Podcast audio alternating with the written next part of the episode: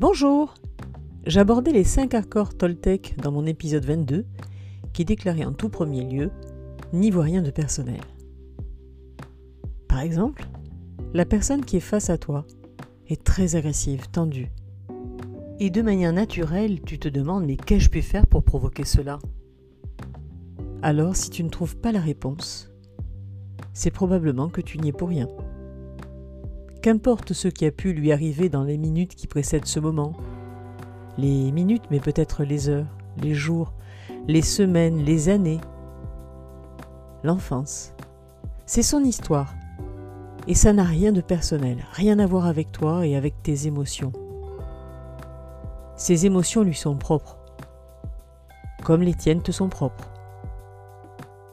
Elles n'appartiennent qu'à toi, et tu décides de ce que tu veux accueillir, penser et mettre en action. Une réponse adulte? Oui, c'est le mieux. Le ton neutre de l'adulte calmera la charge émotionnelle, comme je l'évoquais la semaine dernière. Attention aux autres postures en communication. Le mode parent dans ce cas peut faire basculer dans le triangle dramatique de Cartman, épisode 20. Le parent nourricier amène facilement au sauveur et le parent normatif au persécuteur. Tandis qu'une communication en mode enfant peut vous faire basculer en posture persécutée, puisqu'elle appelle une réponse parent. Parallèlement, je vous parlais de systémique dans mon épisode 43, du point de vue de soi, comment la déceler et comment en sortir? Eh bien aujourd'hui je vous parle de la systémique de l'autre.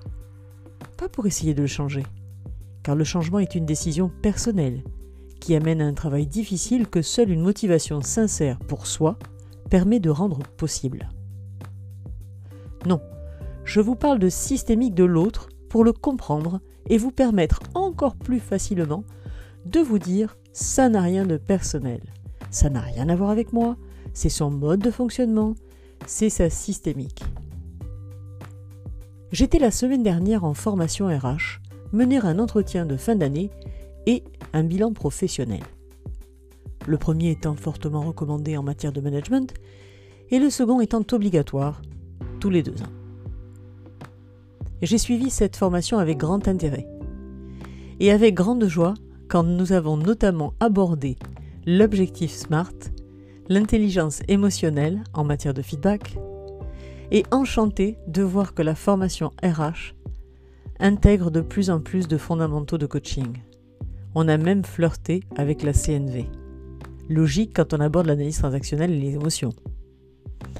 Je ne suis pas seule à penser que coaching et formation, comme coaching et management, sont aussi compatibles que coaching et développement professionnel comme personnel.